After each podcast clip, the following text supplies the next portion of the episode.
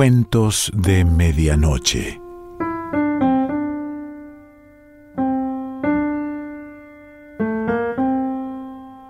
El cuento de hoy se titula Gibraltar y pertenece a Julio Verne.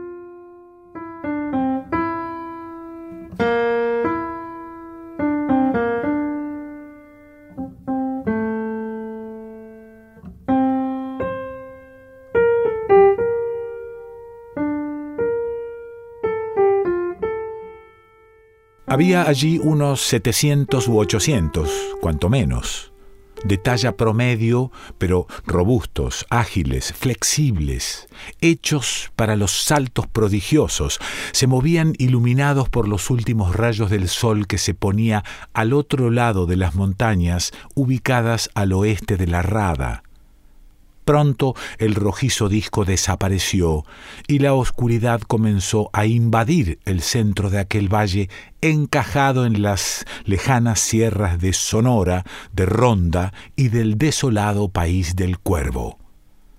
De pronto toda la tropa se inmovilizó.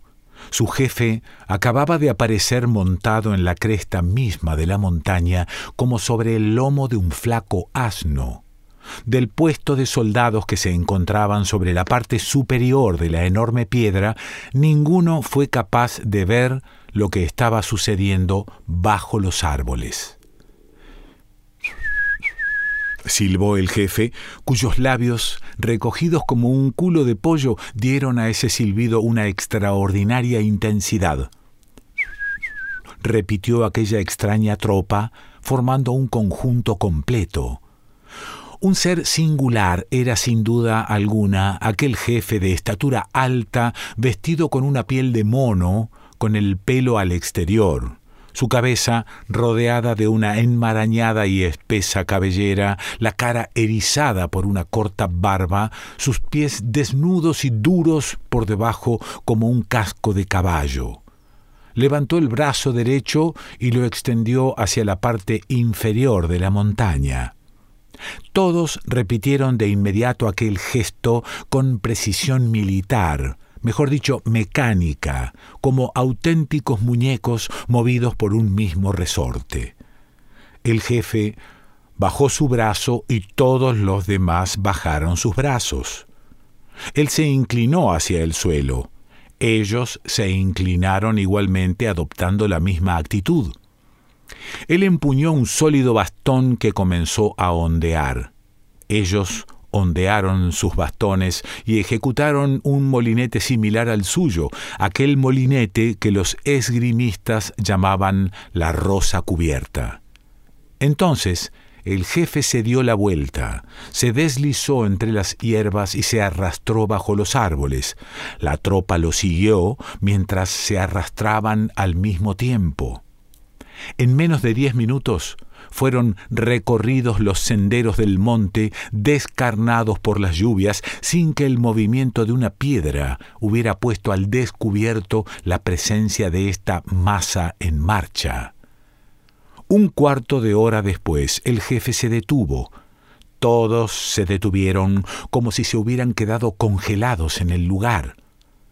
A doscientos metros más abajo se veía la ciudad, cobijada por la extensa y oscura rada. Numerosas luces centelleantes hacían visible un confuso grupo de muelles, de casas, de villas, de cuarteles. Más allá se distinguían los fanales de los barcos de guerra, los fuegos de los buques comerciales y de los pontones anclados en el muelle y que eran reflejados en la superficie de las tranquilas aguas. Más lejos, en la extremidad de la punta de Europa, el faro proyectaba su haz luminoso sobre el estrecho. En ese momento se oyó un cañonazo, el First Gun Fire, lanzado desde una de las baterías rasantes. Luego se comenzaron a escuchar los redobles de los tambores, acompañados de los agudos silbatos de los pífanos. Era la hora del toque de queda, la hora de recogerse en casa. Ningún extranjero tenía ya el derecho de caminar por la ciudad a no ser que estuviera escoltado por algún oficial de la guarnición. se le ordenaba a los miembros de las tripulaciones de los barcos que regresaran a bordo antes de que las puertas de la ciudad se cerraran. Con intervalos de quince minutos circulaban por las calles algunas patrullas que llevaban a la estación a aquellos que se habían retrasado o a los borrachos. Entonces la ciudad se sumía en una profunda tranquilidad. El general McCackmail podría dormir entonces a pierna suelta. Esa noche no parecía que Inglaterra tuviera que temer algo que ocurriera en su peñón de Gibraltar. Es conocido que este gran peñón, que tiene una altura de 425 metros, reposa sobre una base de 245 metros de ancho con 4.300 metros de largo. Su forma se asemeja a un enorme león echado, su cabeza apunta hacia el lado español y su cola se baña en el mar. Su rostro muestra los dientes, setecientos cañones apuntando a través de sus troneras, los dientes de la anciana, como alguien dice, una anciana que mordería duro si alguien la irritara. Inglaterra está sólidamente apostada en el lugar, tanto como en Perim, en Aden, en Malta, en Pulo Pinang y en Hong Kong, otros tantos peñones que algún día, con el progreso de la mecánica, podrían ser convertidos en fortalezas giratorias. Mientras llega el momento, Gibraltar le asegura al Reino Unido una dominación indiscutible sobre los 18 kilómetros de este estrecho que la masa de Hércules abrió entre Ávila y Calpe, en lo más profundo de las aguas mediterráneas. ¿Han renunciado los españoles a reconquistar este trozo de su península? Sí, sin duda porque parece ser inatacable por tierra o mar. No obstante, existía uno que estaba obsesionado con la idea de reconquistar esta roca ofensiva y defensiva. Era el jefe de la tropa, un ser raro que se puede decir que estaba loco. Este hombre se hacía llamar precisamente Gibraltar, nombre que sin duda alguna lo predestinaba para ser viable esta conquista patriótica. Su cerebro no había resistido y su lugar hubiera debido estar en un asilo de dementes. Se le conocía bien, sin embargo, desde hacía diez años no se sabía a ciencia cierta lo que había sido de él. Quizá erraría a través del mundo, realmente no había abandonado en modo alguno su dominio patrimonial. Vivía como un troglodita bajo los bosques en cuevas y más específicamente en el fondo de aquellos inaccesibles reductos de las grutas de San Miguel que, según se dice, se comunican con el mar. Se le creía muerto, Vivía, sin embargo, pero a la manera de los hombres salvajes, privados de la razón humana que sólo obedecen a sus instintos animales. El general McCackmail dormía perfectamente a pierna suelta sobre sus dos orejas, algo más largas de lo que manda el reglamento, con sus desmesurados brazos, sus ojos redondos hundidos bajo espesas cejas, su cara rodeada de una áspera barba, su fisonomía gesticulante, sus gestos de antropopiteco, el prognatismo extraordinario de su mandíbula era de una fealdad notable incluso para un general inglés, un verdadero mono pero un excelente militar, por otra parte, pese a su figura simiesca. Sí, dormía en su confortable morada de Main Street, una calle sinuosa que atraviesa la ciudad desde la Puerta del Mar hasta la Puerta de la Alameda. Quizás el general soñaba que Inglaterra se apoderaba de Egipto, de Turquía, de Holanda, de Afganistán, de Sudán o del país de los Boers, en una palabra, de todos los puntos del globo que se ajustaban a su conveniencia, justo en el momento en que corría el peligro de perder Gibraltar. La puerta del cuarto se abrió de repente. ¿Qué ocurre? Preguntó el general McCackmail, incorporándose de un salto. Mi general, le contestó un ayudante de campo que había entrado por la puerta como un torpedo. La ciudad está siendo invadida. ¿Los españoles? Debe ser. ¿Se habrán atrevido? El general no terminó la frase se levantó, arrojó a un lado el madraz que le ceñía la cabeza, se deslizó en sus pantalones, se zambulló en su traje, se dejó caer en sus botas, se caló su bicornio, se armó con su espada mientras decía ¿Qué es ese ruido que estoy escuchando? El ruido de las rocas que avanzan como una luz por toda la ciudad. Son numerosos esos bribones y deben serlo. Sin duda todos los bandidos de la costa se han reunido para ejecutar este ataque. Los contrabandistas de Ronda, los pescadores de San Roque y los refugiados que pululan en todas las poblaciones. Es de temer, mi general. ¿Y el gobernador ha sido prevenido? No, es imposible ir a darle aviso a su quinta de la punta de Europa. Las puertas están ocupadas, las calles están llenas de asaltantes. ¿Y el cuartel de la Puerta del Mar? No existe medio alguno para llegar hasta allí. Los artilleros deben hallarse sitiados en su cuartel. ¿Con cuántos hombres cuenta usted? Unos veinte, mi general. Son los soldados del tercer regimiento que pudieron escapar cuando todo comenzó. Por Sandanstan, exclamó MacCackmail, Gibraltar arrebatada a Inglaterra por estos vendedores de naranjas. No, eso no ocurrirá. En ese momento la puerta del cuarto dio paso a un extraño ser que saltó sobre los hombros del general. Ríndase, exclamó una ronca voz, que más tenía de rugido que de voz humana.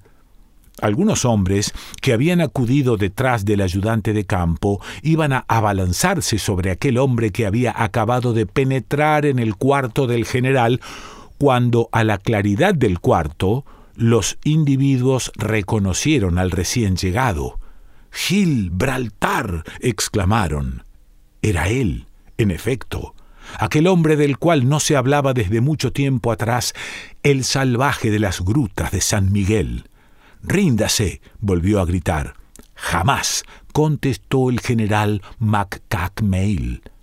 De repente, en el momento en que los soldados lo rodeaban, Gibraltar emitió un silbido agudo y prolongado. Inmediatamente, el patio del edificio, luego el edificio todo, se llenó de una masa invasora. ¿Lo creerán ustedes? Eran monos, monos por centenares. Venían pues a recuperar de los ingleses este peñón del que son los verdaderos dueños, este monte que ocupaban mucho antes que los españoles, mucho antes que Cromwell hubiese soñado en su conquista para Gran Bretaña. Sí, en verdad, y eran temibles por su número estos monos sin colas con los cuales no se vivía en paz sino a condición de tolerar sus merodeos, estos seres inteligentes y atrevidos que las personas evitan molestar, pues sabían vengarse, lo habían hecho muchas veces, haciendo rodar enormes rocas sobre la ciudad. Y ahora estos monos se habían convertido en los soldados de un loco, tan salvaje como ellos este Gibraltar que ellos conocían, que vivía la vida independiente de ellos, de este Guillermo Tell cuadrumanizado, que ha concentrado toda su existencia a un solo pensamiento, expulsar a todos los extranjeros del territorio español. Qué vergüenza para el Reino Unido si aquella tentativa tuviera éxito los ingleses, que habían derrotado a los indios, a los abisinios, a los tasmanios, a los australianos, a los otentotes y a muchos otros, ahora serían vencidos por unos simples monos.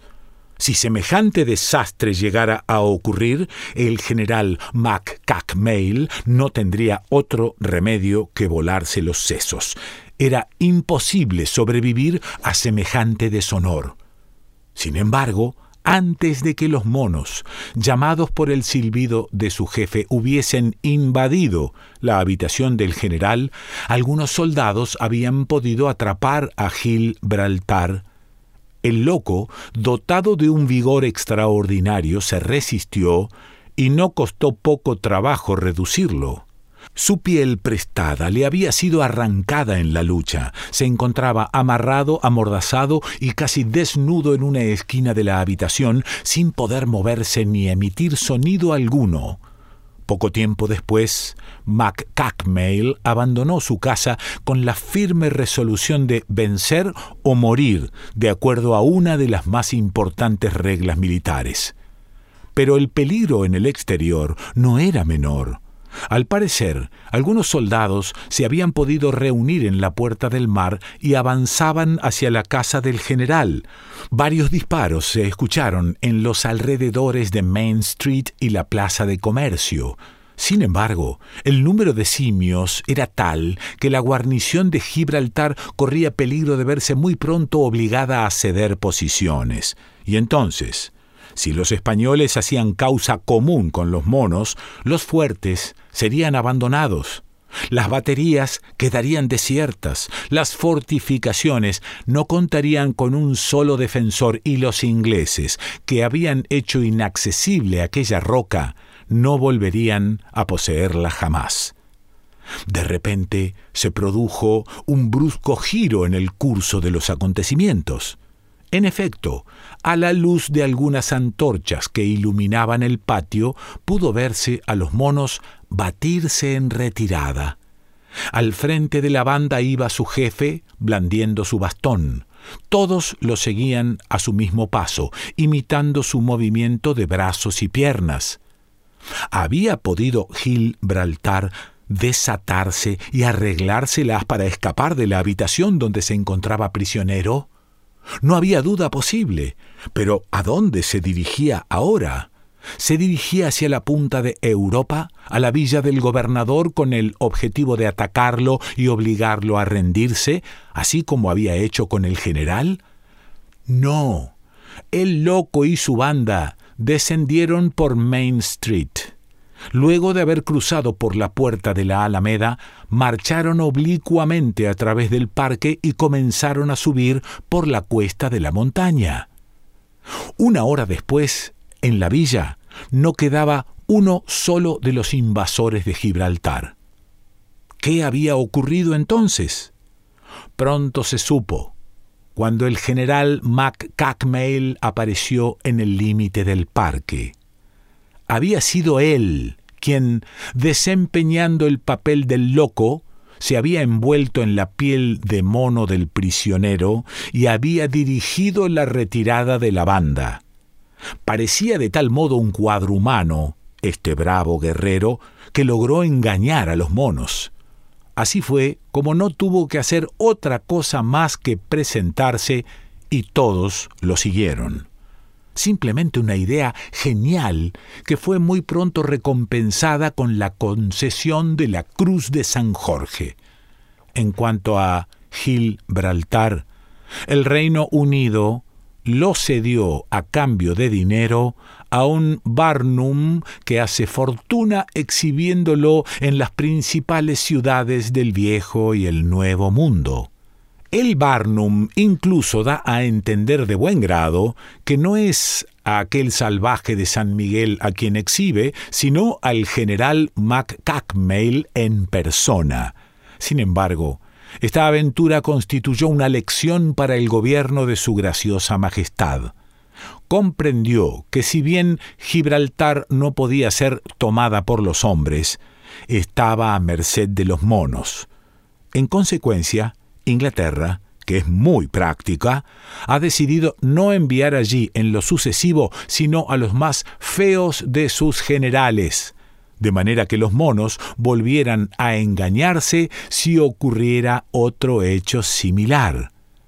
Esta medida le asegurará verdaderamente para siempre la posesión de Gibraltar. Julio Verne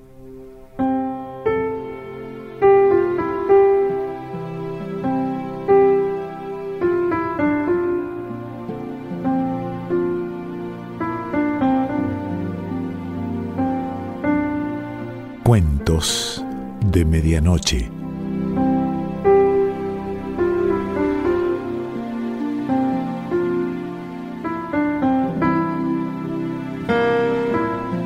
Selección Pancho Mondino.